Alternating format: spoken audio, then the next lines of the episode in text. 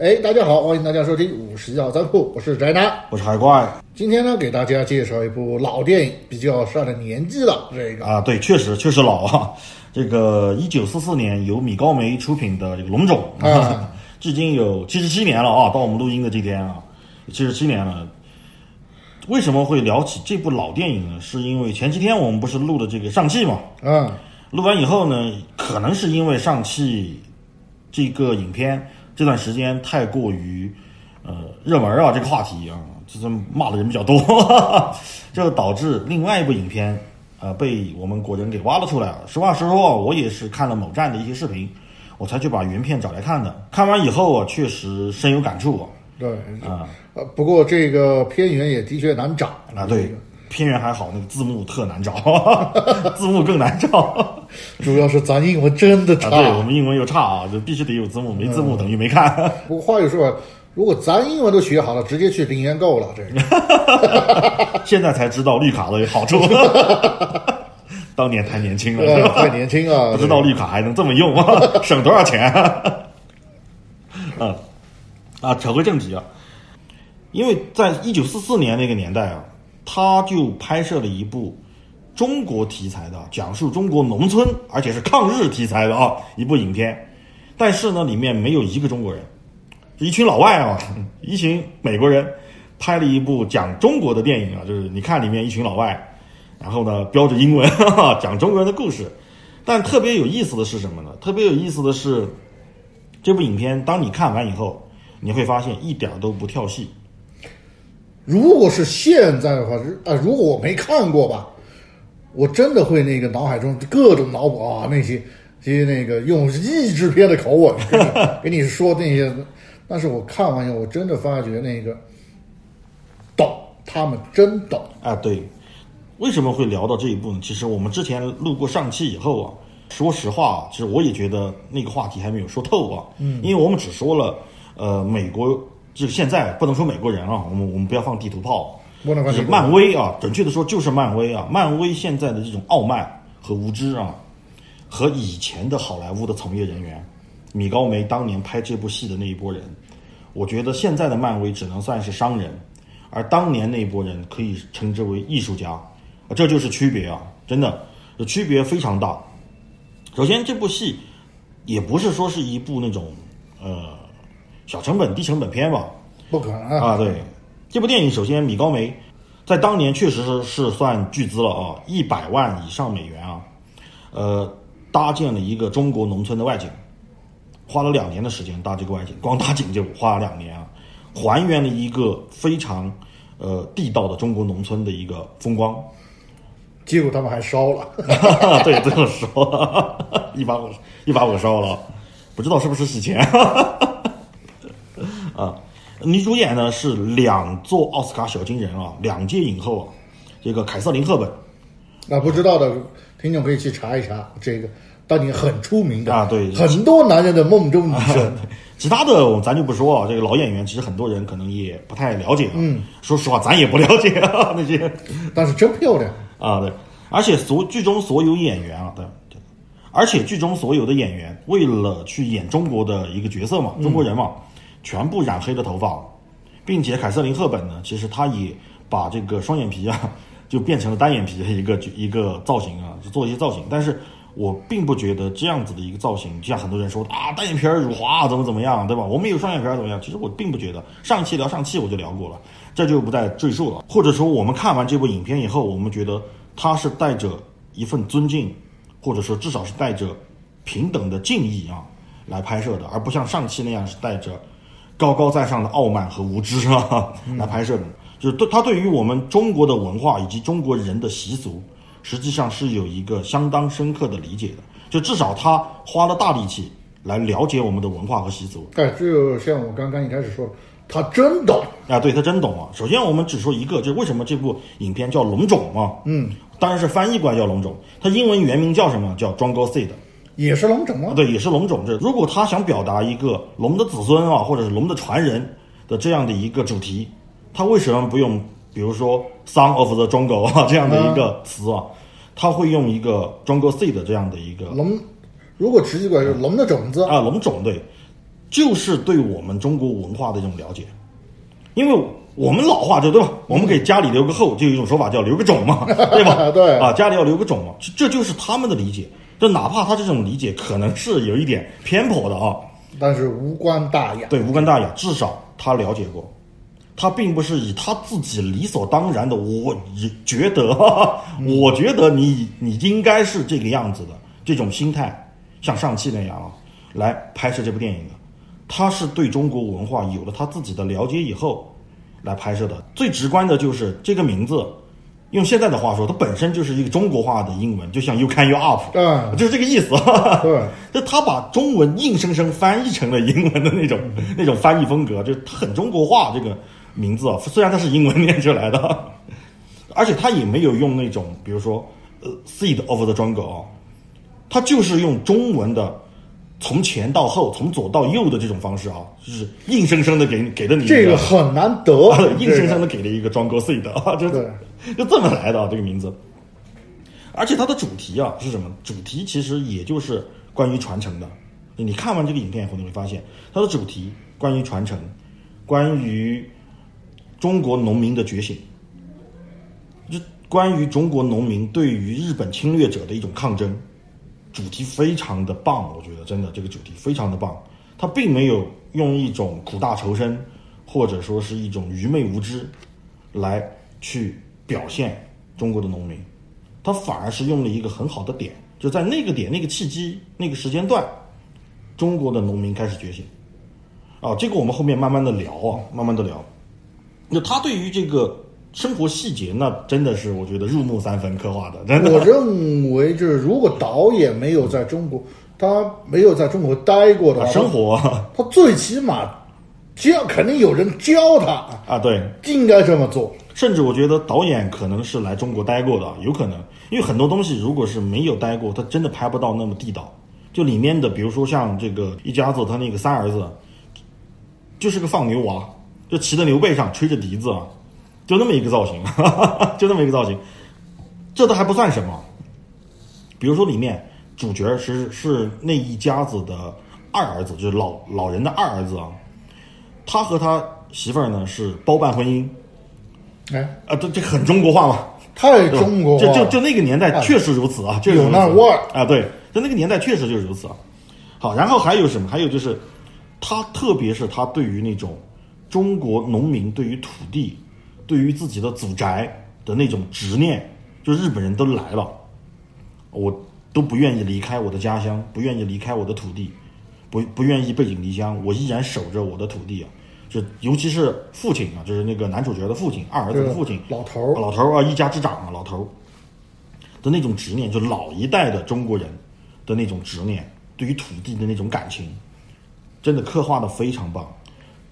最有趣的是里面有个细节，就是二儿子，嗯，生了一个孩子嘛，就他他们家大儿子的孩子因为战乱，最后死于饥荒，因为饥饥饿和这个病痛，就夭折了。这是一个非常惨的一个悲剧啊，这导致老两口就特别伤心。但是呢，没多久啊，这个二儿子他又生了一个孩子嘛，还是个儿子啊，嗯，这就非常中国了，是个儿子非常中国化。啊。对，这个老太太啊抱个小孙子，抱过来一看，哇哇是个孙子啊，干的第一件事儿，赶紧拿过一碗粥啊，喝了一口，然后吧嗒吧嗒嚼嚼，吐到勺子里就要喂孩子。这个的话，首先呢是给大家解释一下这个。老一辈儿确实老一辈的确会这么做，因为那个时时候呢，是可能我们小时候都都被像这样喂喂过，只是我们不知道。我肯定是被喂过，因为我听我们家里人说过这事儿。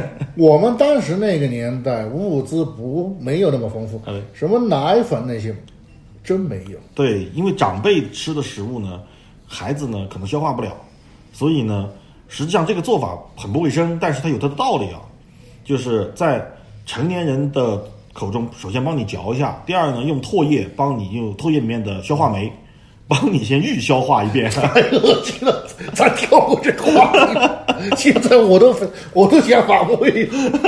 好，说下一个，下一个。对，呃，我们说到这个，刚才说了一半没说完的啊，这个人物的刻画就是中国农民觉醒嘛。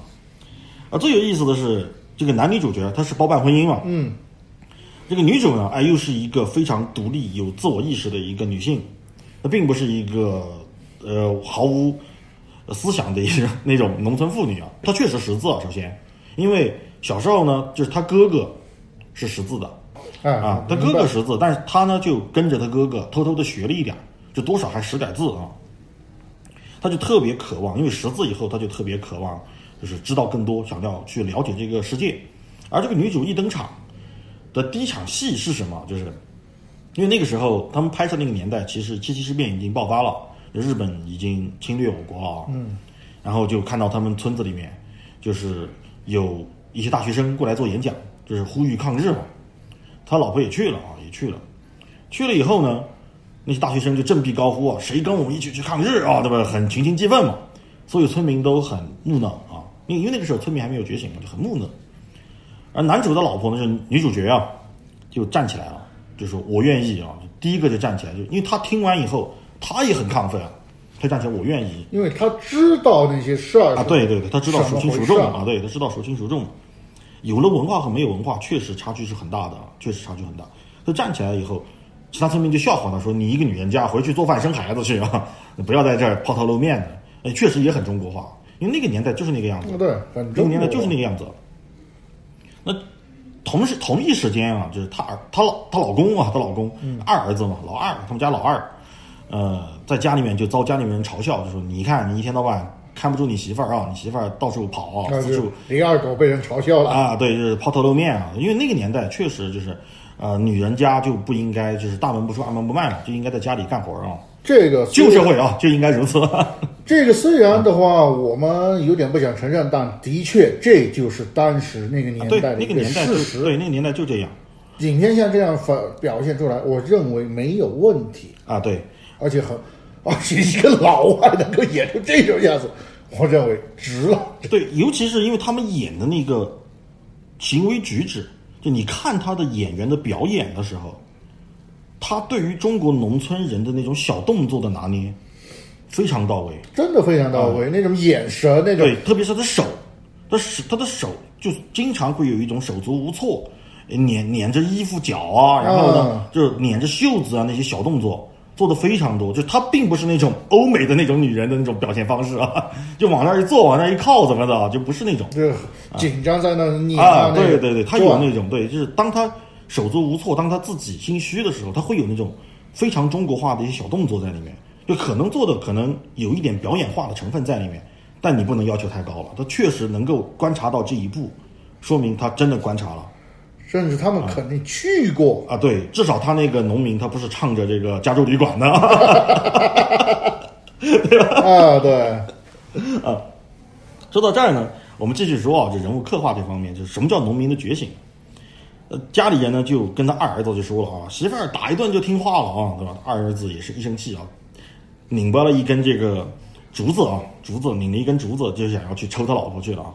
结果呢，他去到他老婆就是在的那个地方，就去的那个集会嘛，呃，那个村子里集会的地方，还没舍得打啊，确实没舍得打，而且他也看到他老婆站起来，虽然他也还是很不爽，就心里面很不爽啊！你一个女人家抛头露面干什么？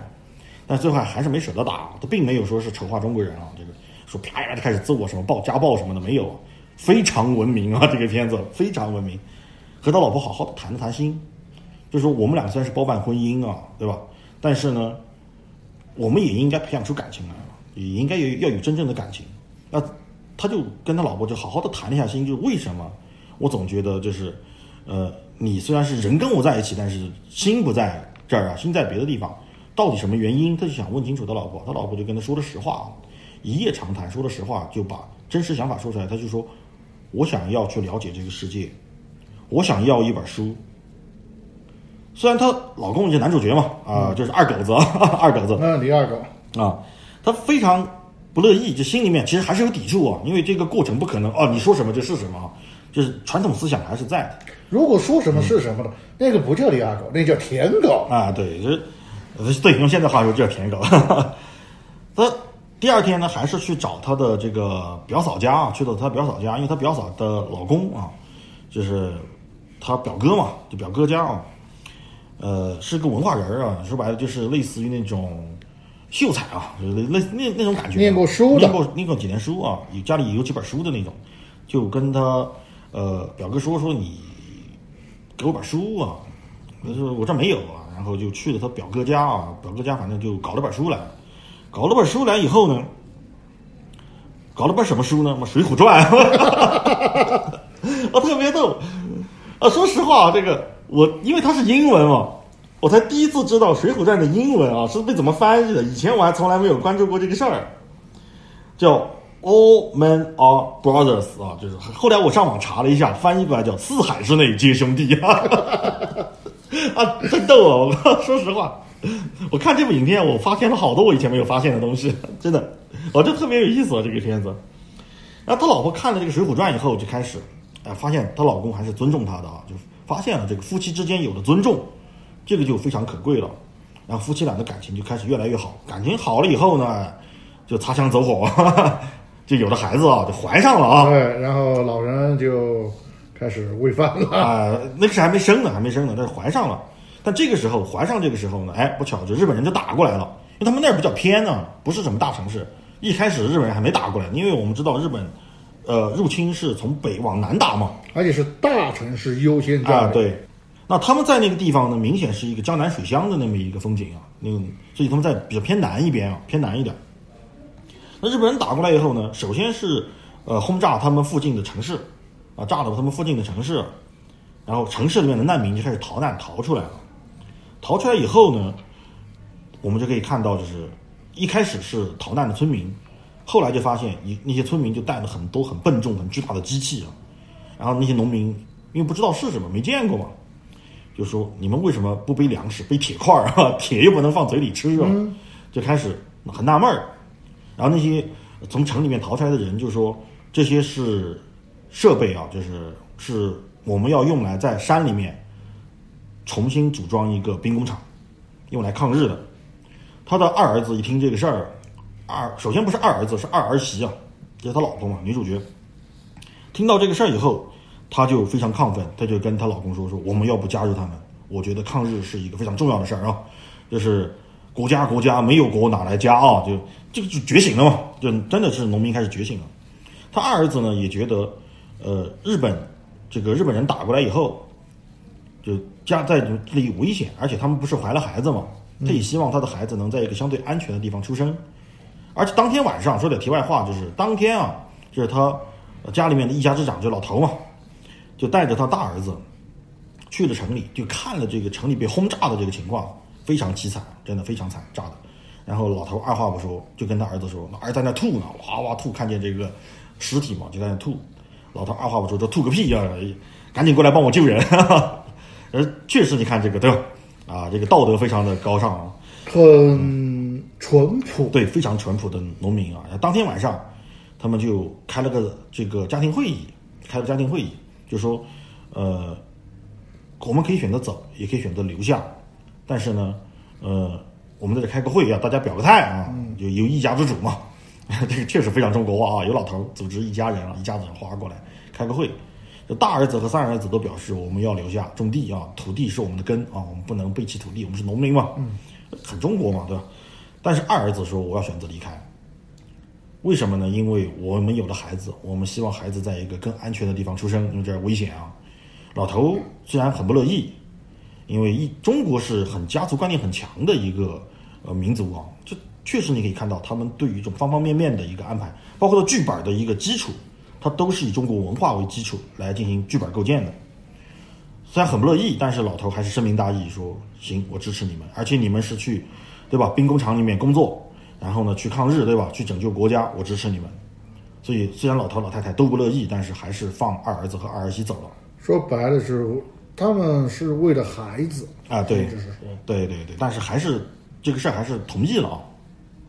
那他们走了以后呢？哎，日本人真就打过来了啊，真就来了，开始扫荡了，真的是鸡犬不留啊！就是我觉得这段美国人特别逗，到什么程度？到河里的鱼都要给他捞光，你知道。真的是鸡犬不留，很日本啊！对，就他们在用他们的方式在诠释这个事儿啊，甚至于日本人就残酷到什么程度啊？就不是残酷，就是可恶啊！就纯粹是可恶啊！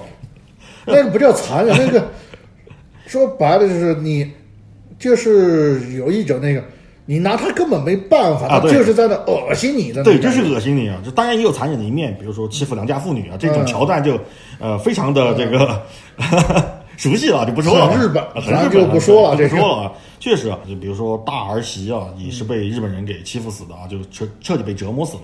虽然这个影片没有直接给到镜头啊，但是就表达就是那个意思啊。然后包括因为饥荒，因为日本人来来抢了很多粮食嘛，包括甚至于包括饥荒，包括这个一些病痛啊伤病，结果导致这个他们的大儿子的一个孙子啊，就他们家大孙子长孙啊长孙长孙，呃，因为饥饿和病痛也去世了，夭折了，也是个灾难。刚才我们说过了啊，嗯也正是因为这个这个原因啊，导致这老两口的大儿子和三儿子，因为三儿子没结婚啊，嗯，说白了，这老两口就只有俩儿子了嘛。大儿子和三儿子一怒之下加入了什么？加入了游击队你敢信？啊！对，这政治觉悟非常之高啊！他们没有去参加国民政府军啊，是参加了游击队。我就说你敢信对，就？只要知道这个事儿，就我们中国人都知道游击队是谁的，游击队是对是随八路嘛，对吧？八路嘛。我就说你敢信？对，这当时在一九四四年啊，当时拍出这样的一个一个剧情来，可见当时的米高梅他们那波创作者，他们的政治觉悟之高，他们的远见之高啊。而我们说到另外一方面啊，两个儿子走了以后呢，家里面其实就剩两个老人了嘛。嗯，因为二儿子、二儿媳也走了啊，两个儿子也走了，对吧？然后大儿媳和大孙子也都相继去世了没了嘛？啊。对，那只有老两口在家里。好，这个时候日本人又来恶心咱中国人了啊，就发种子给你。但是呢，这个种子呢不是白发不是白发啊，甚至于就是白发，甚至应该这么说，就是白发。对于中国人来说是等于没发啊，是你帮我种粮食，但是粮食种出来你不能吃，你必须全部上交给我，而且我是数着颗粒数啊。这 为什么我说这个日本人塑造特别可恶啊？比如说我给你一千粒儿啊，粮食一千粒儿，你要回收给我一千株，少了一株就是有有一一粒粮食没有种出来，那不好意思，我到你的自留地里面啊，拔一颗，就特别不讲道理，就特别可恶。各位听众的话，没有种过地吧？这个有的可能了解。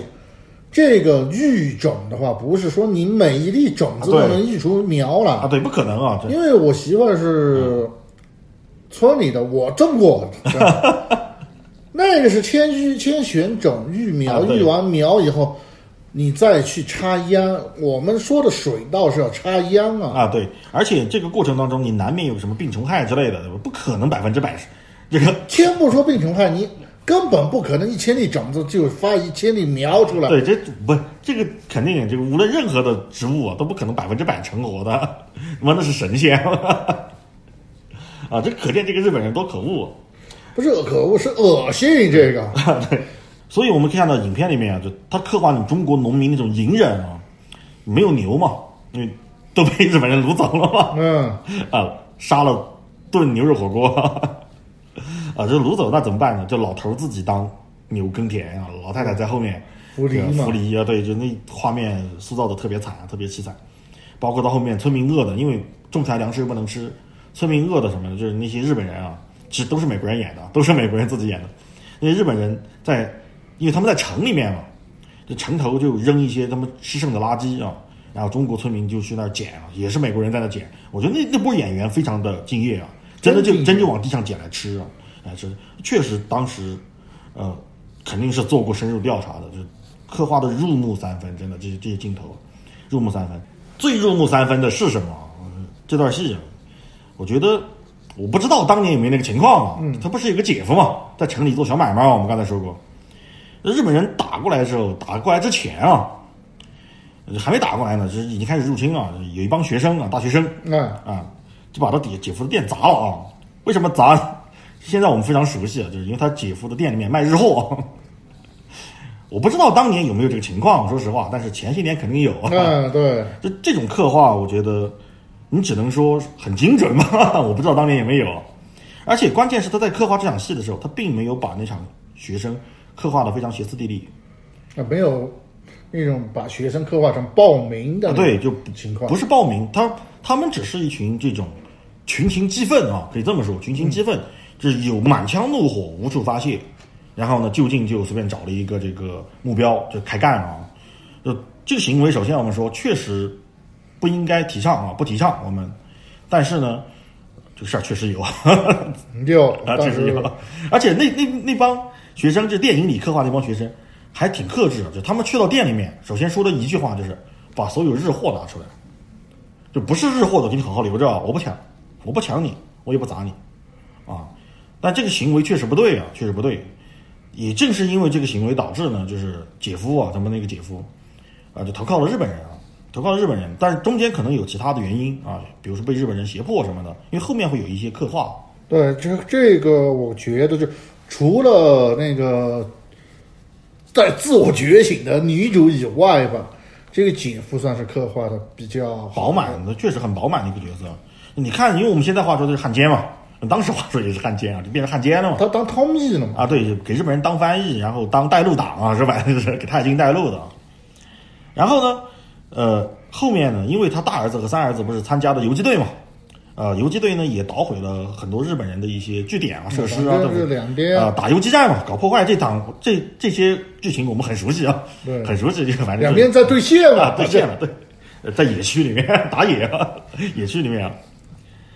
但是日本人呢，就对这个游击队特别头疼。那他们家里面呢，因为大儿子和三儿子来回来看望这个，这老爸的时候啊，看望他们父亲的时候，就无意当中透露了游击队的一些信息。他们不是有一个表嫂嘛？我们刚才说过，这表哥不是有个有表嫂嘛？嗯。那表嫂呢，就听到这些信息，然后他就看啊，这个他们这个姐夫啊，就当汉奸这个，你看吃香的喝辣对吧？跟着日本人啊，他也想分点分一杯分一杯羹。呃，他就想跟着姐夫，就是说啊，你帮我去跟日本人说说啊，我知道这个游击的信息在哪哪哪啊，透露给太君，哈 哈然后呢就换点好处。想这个，他们家知道这个事儿以后，这个女主就是二儿子的这个老婆，女主。就想要用毒药去毒死那个姐夫，防止这个秘密泄露啊！就是说白，大义灭亲啊！哎，这就是我们中国人有良知的中国人的一个传统啊！对对，很中国。这为什么我说这个电影我看完以后，我觉得它是对中国文化充满了敬意的，对吧？太熟悉了这些东西。对，如果是上汽的话，这这个时候女主应该马上带着。飞到美国去啊，当 当废柴，男主当废柴去，飞美国去当废柴了，这就是上汽的做法，这差距真就那么大。这部影片啊，一对比你知道有多扯淡啊？那部影片真的是扯，我觉得，就完全不是那回事儿，什么神马玩意儿啊？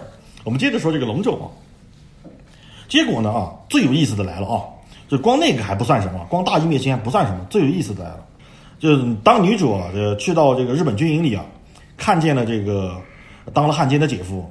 哎，一打听才知道，原来姐夫根本没有透露游击队的信息，他把这事儿给摁下来了。哎，这就好玩了。对，什么叫做人物设计的饱满，对吧？其实就这么一分析啊，我们就看到这一幕的话，我甚至感觉出他其实是无奈，他当这个翻译，他无奈，他也有他的苦衷嘛，并且他并不是说是我真的当了叛徒，我只是出于无奈，我在我。万不得已的情况下，我为了保存我的家人也好，因为他也有老婆孩子嘛，我也有老婆孩子，我也要活着。对，所以他只能说是，呃，去做这个事儿，违啊违背自己良心，对，去做这些事情。但是当我能不做的时候，我不做。对我绝对不会为了多得到一点然后我就去做这些事情。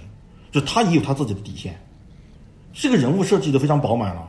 而最后呢，这个女主啊，把那个毒药啊，就。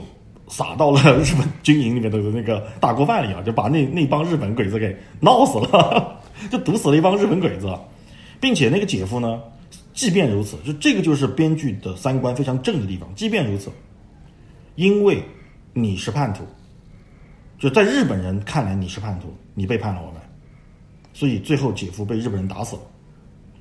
在中国人看来，你确实也做出了背叛国家的事儿。嗯，虽然我们可以原谅你，但是不好意思。这就是什么呢？这就是恶有恶报，真的，这就是恶有恶报。不用正义的人来惩罚你，这恶本身也会惩罚你。就他最后没有死在主角的手里，是死在了他投靠的日本人的手里，这就非常讽刺。而且这个剧本的结构像这样一一旦捋下来，角色的塑造就很丰满，最后他也得到了他应该得到的结果，就是死于非命嘛。嗯，最后被日本军官打死了。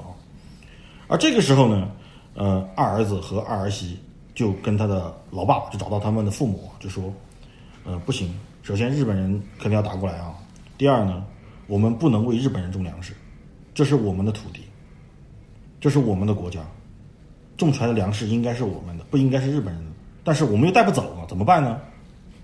焦土政策，对吧？你日本人搞三光，我比你更狠，焦土政策。鱼死网破了，这个就直接这就是中国农民的崛起，打破了他们的旧观念，放弃了土地，为了拯救自己的国家，放弃了土地，由他们一家子人先带头，开始焚烧自己的祖宅，焚烧自己的田地，把自己即将收成的粮食全部烧光，把自己的房屋烧掉，什么都不要留给日本人。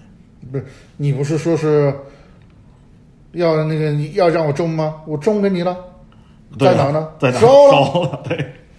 然后呢，因为他们家起了个带头作用嘛，让他们整个村子的农民都觉醒了，就整个村子的人就开始集体焚烧自己的村庄，焚烧自己的庄稼，就帮日本人种那些庄稼，因为他们知道我打不过你，我真的手无寸铁，你有先进的武器，对吧？嗯你可以的，你可以来屠杀我，但是就算你屠杀了我，我也不会对。从我这儿拿走一粒米。对我也不让你得到任何东西。就是你三光，我焦土，我比你更狠。然后，所有的那些农民，尤其以这个主角一家啊，主角一家，就老头老太太就带着二儿子那个孙子嘛，嗯，龙种嘛，就是那个龙种啊，就带着带着这个龙种啊，咱们小孙子就去解放区。你听听这个名字，对吧？哎就就特别的中国化，就知道了哎就知道是是谁啊，找找谁谁去了啊？嗯找谁去了啊？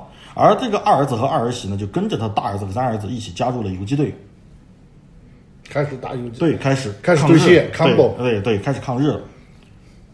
你可以想象这部影片它的这个剧情非常的中国化，而且它是在那个年代以那种方式拍了一部在我们中国人看来都可以说是主旋律的片子。你可想而知，当时的好莱坞那波真的，我可以说他们是艺术家。最夸张的是什么呢？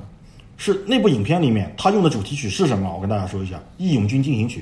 这部剧呢是一九四四年啊，他们用了未来的国歌而且还是英文版啊，对，英文版的，我也第一次知道你英文敢信 对英文版的这个《义勇军进行曲》唱出来是什么味儿啊？我真的看完以后叹为观止。一部影片两个半小时啊，差不多将近两个半小时一部影片。我一开始我打算是，我说实话啊，我打算是快进着看的，嗯，但是没没成想，看着看着就完了。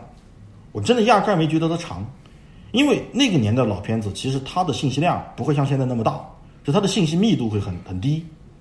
看过老电影的人都知道，对，更多的是一些啊。家长里短啊，对，就是说白了，就是没有看睡着就不错了。对。我当时也是一开始我我是抱着就是可能有些地方我快进着看啊，的目的来看的，但是最后没成想，一看一个晚上就过去了，一看哇，该睡觉了，还好天没亮，还好天没亮，就真的就看完了。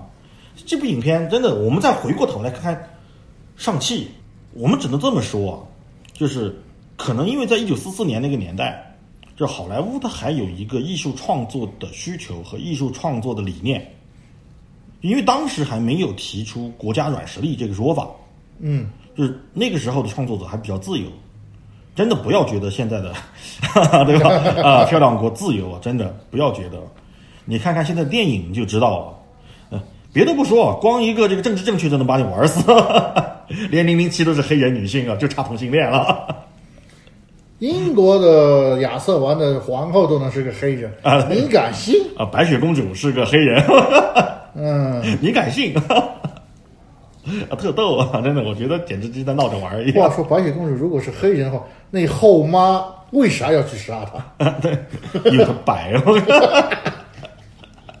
那后妈给她黑成啥样？不后妈演后妈那个反而白了，好像是盖尔加朵还是谁演的，反正白了。啊，我我那片我也没看啊，我我也没太了解过。说正题啊，就为什么我们会把这两部影片来做一个参照物啊？之前我们聊了上汽嘛，真的上汽我就觉得是充满了对这种呃中国的扭曲和偏见的。说的再直白一点，上汽其实就是黄祸论。就你看里面大反派一开始对吧，我们都不说别的，前两分钟对大反派的描写，什么征服世界，毫不满足，对吧？隐藏在这个黑暗当中，颠覆政权，全是这些词语。你怎么让我们可以喜欢得起来这部电影？你都把我们中国人刻画成这样啊！我怎么可能还喜欢你拍的这部电影？我们再反过来看看《龙种》这部影片，把我们中国最底层的农民刻画成了什么样？它确实是融入了一些就西方人他们认知里面的，比如说古希腊英雄，嗯，但是它是以一个正面、积极的、昂扬的姿态去描写这个人物的，而不是把它描写成一个废柴，一个逃避责任的废柴，对吧？而且他并不是那种说是像古希腊英雄那种，不是那种一骑胆谦的那种万人呃，古希腊的那些英雄都是万人敌吧，啊，对，他不是那样，他也要去靠找组织，找队友，关键他找对了组织。才 才能够 combo 对方。对我还是要重复一遍，那是一九四四年，就日本人还没投降啊。一九四四年，对日本人还没投降，他就能这么拍。对，胖子都还没有扔下去呢那那时候一九四四年还没打到冲绳呢啊，冲绳都还没打到。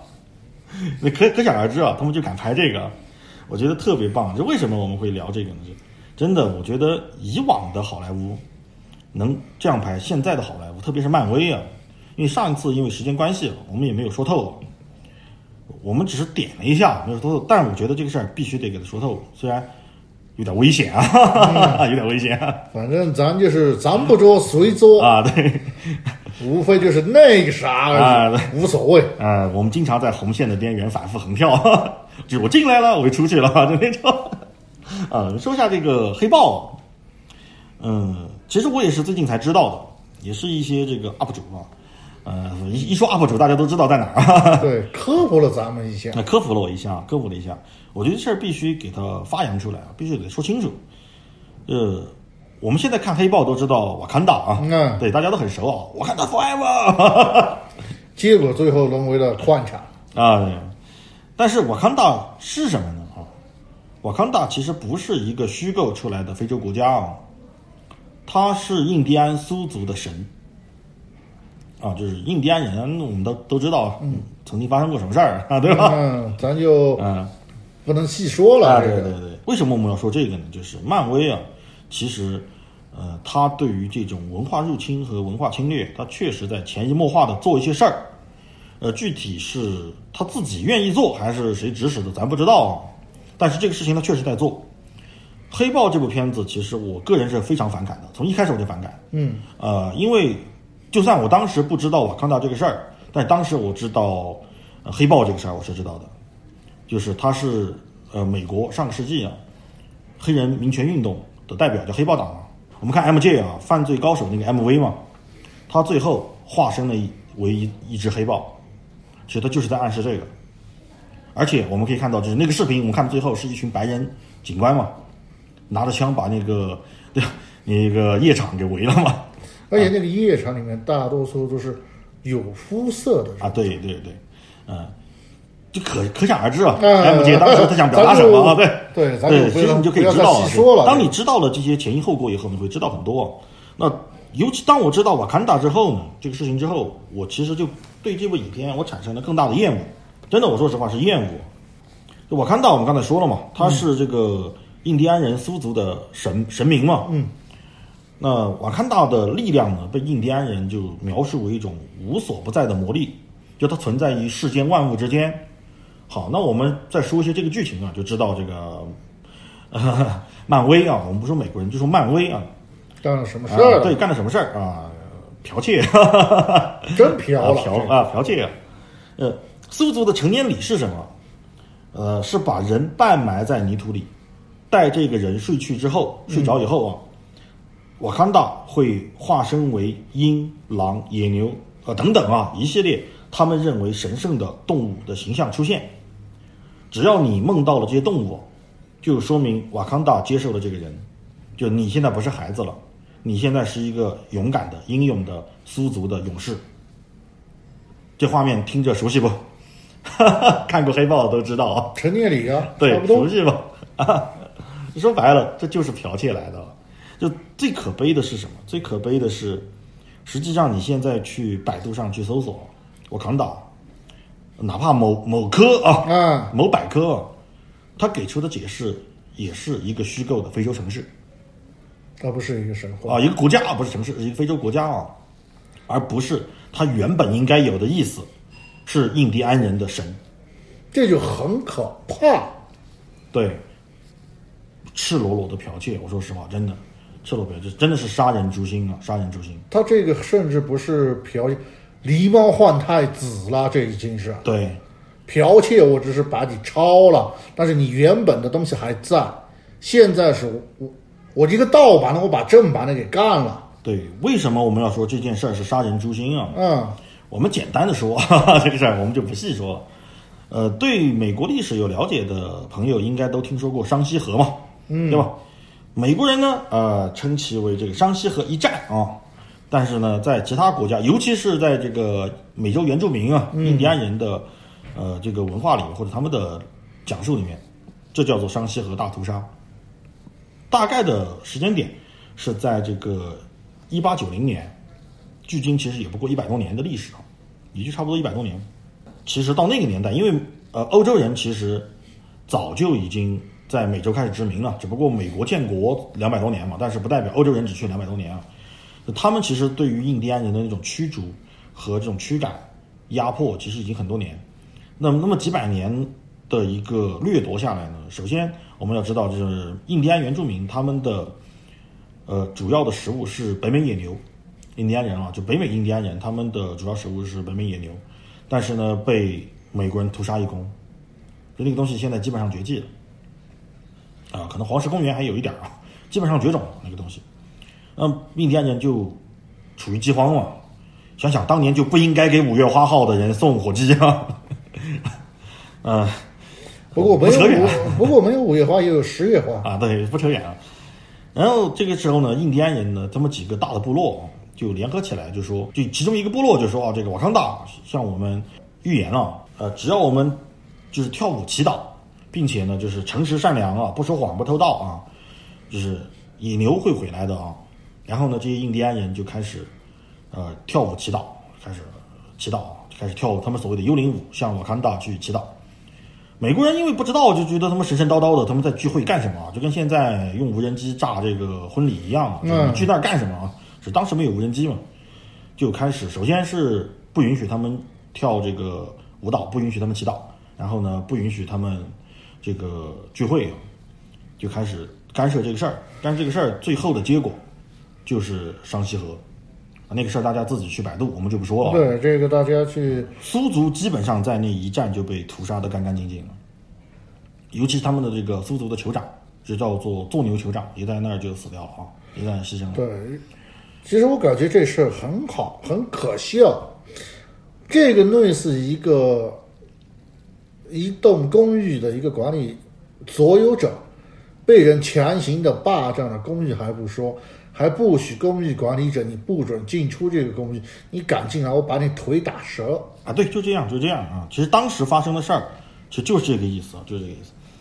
就我觉得为什么我会提到这个事儿，是因为美国人一直标榜他们是文明啊，对吧？啊他们是文明人啊，我们是文这个明啊，对吧？除了我们都不是文明。但我想说的是什么呢？我想说的是，文明这个东西啊，首先它没有高低贵贱之分，文明是一个名词，它不是形容词啊。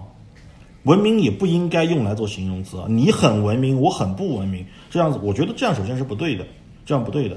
文明应该是多种多样的形态的，啊，就是当我们在描述一个地区它的文明的时候，它应该是多种多样形态，它不应该分高低贵贱之分。可能有的文明它很上古，比如斯巴达啊，啊，对吧？也对，是听过我们的听众们也、听众过我们节目的听众们也知道嘛，斯巴达上午到什么程度？一个当妈的生了八个孩子，八个孩子全都战死沙场。那个当妈的，我很高兴，我很骄傲，我很光荣啊。我很光荣。对，但你不能说他不文明，那是他们的文明，应该这么来理解文明才对哦。对至少我个人是这么理解的，就是文明应该是这样子的。也就是我们上期所说的嘛，百花齐放，和而不同。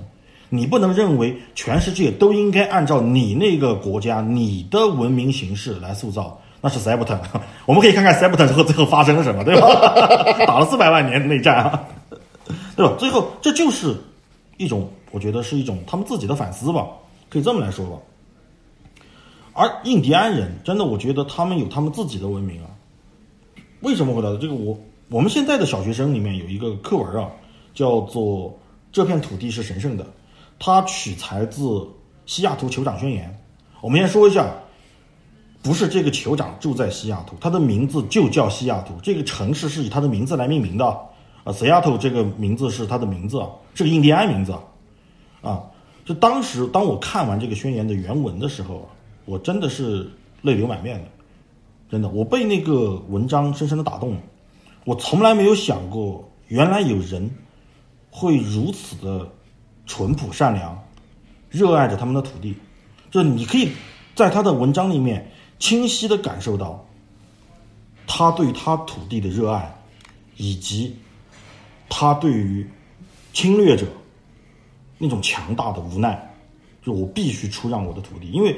他是被当时因为是美国人了嘛，其实已经是美国了。美国政府要求他把土地出让出来，他没办法，我打不过你。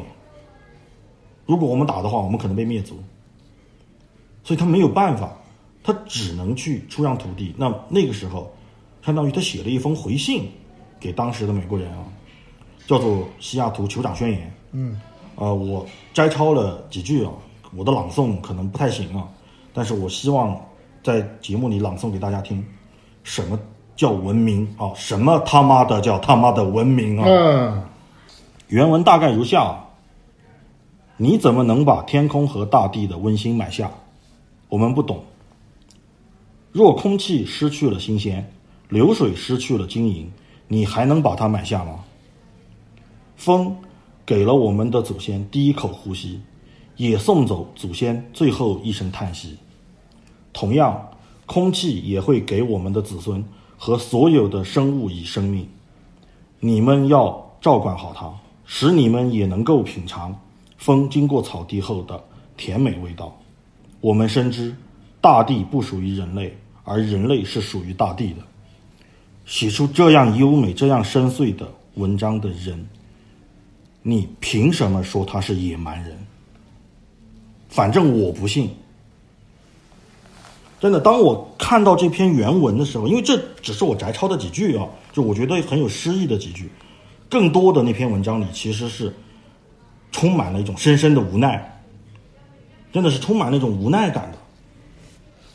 这这，我觉得是我们应该去了解和唤醒的，而不是我们只是看了漫威的或者是美国的什么什么电影就觉得哦，他们说的都是对的。就当我了解完这些以后，当我这次看完上汽的这一次我们集体的抵制，以及到最后，对吧？没有被引进中国的这件事情以后，其实我反而觉得，伟大领袖毛主席有句话说的是对的：群众的眼睛是雪亮的，真是雪亮的。对，那你别想来忽悠我们，你好好的去拍电影。好好的去了解我们的文化，平等的和我们来沟通和对话，我们接受你。一旦越过那条原则、那条红线，不好意思，恕不奉陪啊！那感谢大家的收听，我们今天也就之前我们看的上期的一些没有聊透的地方呢，今天借着《龙种》这部电影，给大家再一次的做了一些分析和剖析。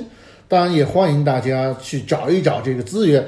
虽然很难找，但是肯定找得到。英文好的朋友呢，就不用像我们一样费力失气的去找字幕了。这个，对对对，这部电影电影真的很精彩，至少我们认为它值得一看，值得一看，真值得一看。你会发现一个你以前从来没有了解过的好莱坞，就曾经也有那么一帮真正的艺术家，和现在的那些玩那些什么玩意儿，什么玩意儿，真的，对。行那行，感谢大家的收听，我是宅男，我是海怪，咱下期再见。